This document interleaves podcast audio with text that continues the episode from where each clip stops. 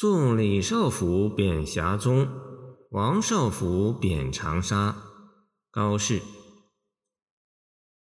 结君此别意何如？驻马衔杯问谪居。巫峡啼猿数行泪，衡阳归雁几封书。清风江上秋天远，白帝城边古木疏。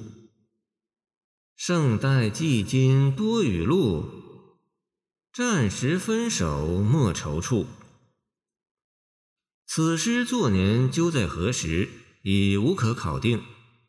旧编在同陈留崔思户早春宴彭池时后，可能是在封丘尉任内，送遭贬的李王二少府往南方之作。少府即县尉，同时送遭贬的两个人，贬谪之地又不在一处。要写好却有难度。首联“嗟君此别意何如？驻马衔杯问谪居。”作者首先抓住二人都是遭贬，都有满腹仇怨，而眼下都要分别这一共同点，以深表关切的问句开始，表现出了对李王二少府此番贬谪的同情。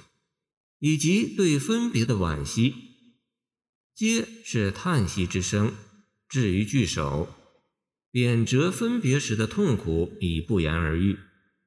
此别谪居四字，又将题面中的送和贬点清，清灵自然，不着痕迹。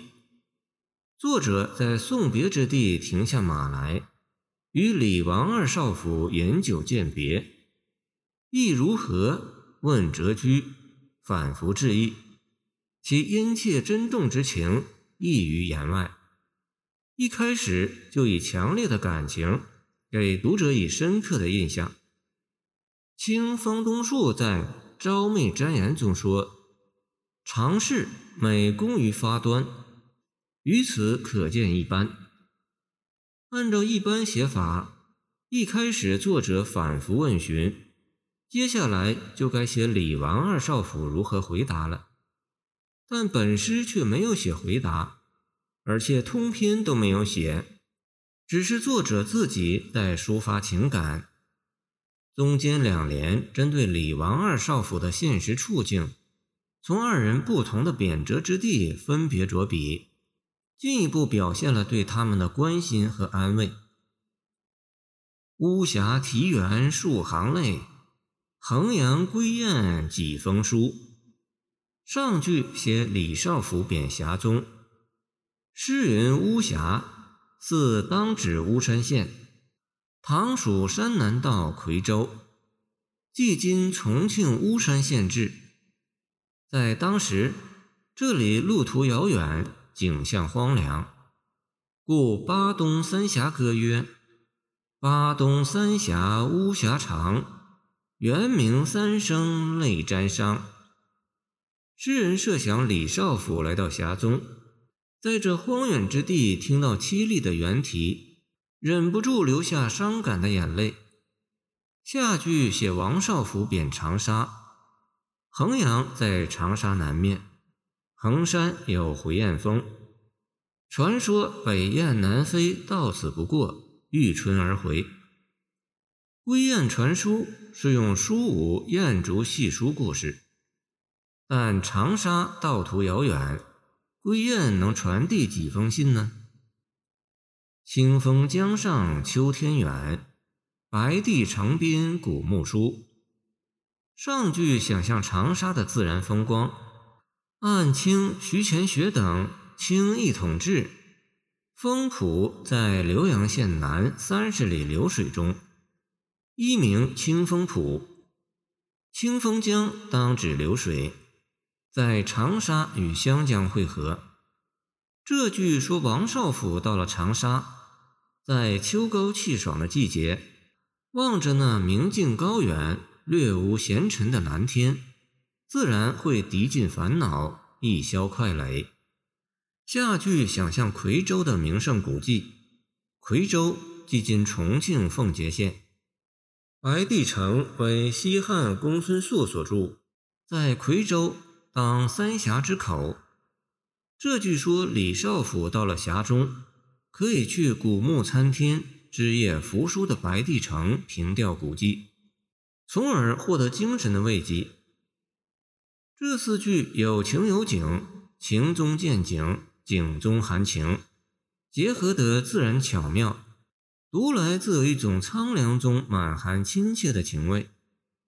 所写之境，从巫峡到衡阳，从清风浦到白帝城，十分开阔，给人以充分驰骋想象的余地。特别是分写二人，更写出作者的艺术匠心。清代盛传敏在《弃沙唐诗转世卷二》中谈到这首诗时说：“中联指中间二联，以二人折地分说，恰好切谈侠事及宫阙，且旧中便含别思。作者在两联中，一句写李，一句写王，然后一句写王，一句写李。”安排的错综交织，井然不乱，并且显然采用了互文这种修饰手法中的对句互鉴的方法。在一联中，上句隐含着下句，下句隐含着上句，在意思上是一个整体。巫峡一联，上句说贬谪荒远的凄凉，下句说要多通音信。表面看是对李王分开讲的。实际上是对两人共同而言。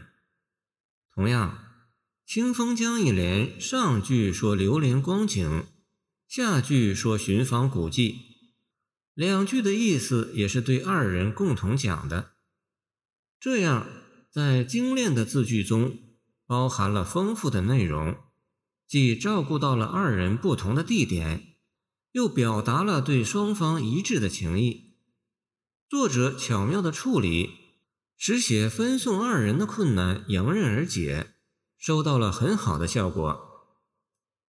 最后一联“圣代寄金多雨露，战时分手莫踌躇”，作者针对李王二少府原贬的仇怨和惜别的忧伤，做了语重心长的劝慰，对前景做了乐观的展望。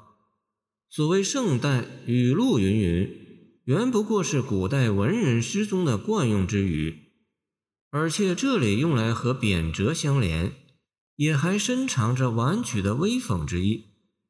重点是在后一句“暂时分手莫踌躇”，意味这次外贬分别只是暂时的，你们不要犹豫不前，将来定有重归之日，我们后会有期。全诗在这里结束，不仅和首联照应，而且给读者留下了无尽的遐思。我们仿佛看到，在诗人的劝慰下，李王二少府舒展开愁眉，振作起精神，正跨马向远方进发。这种催人奋进的精神，在古代诗歌中是难能可贵的。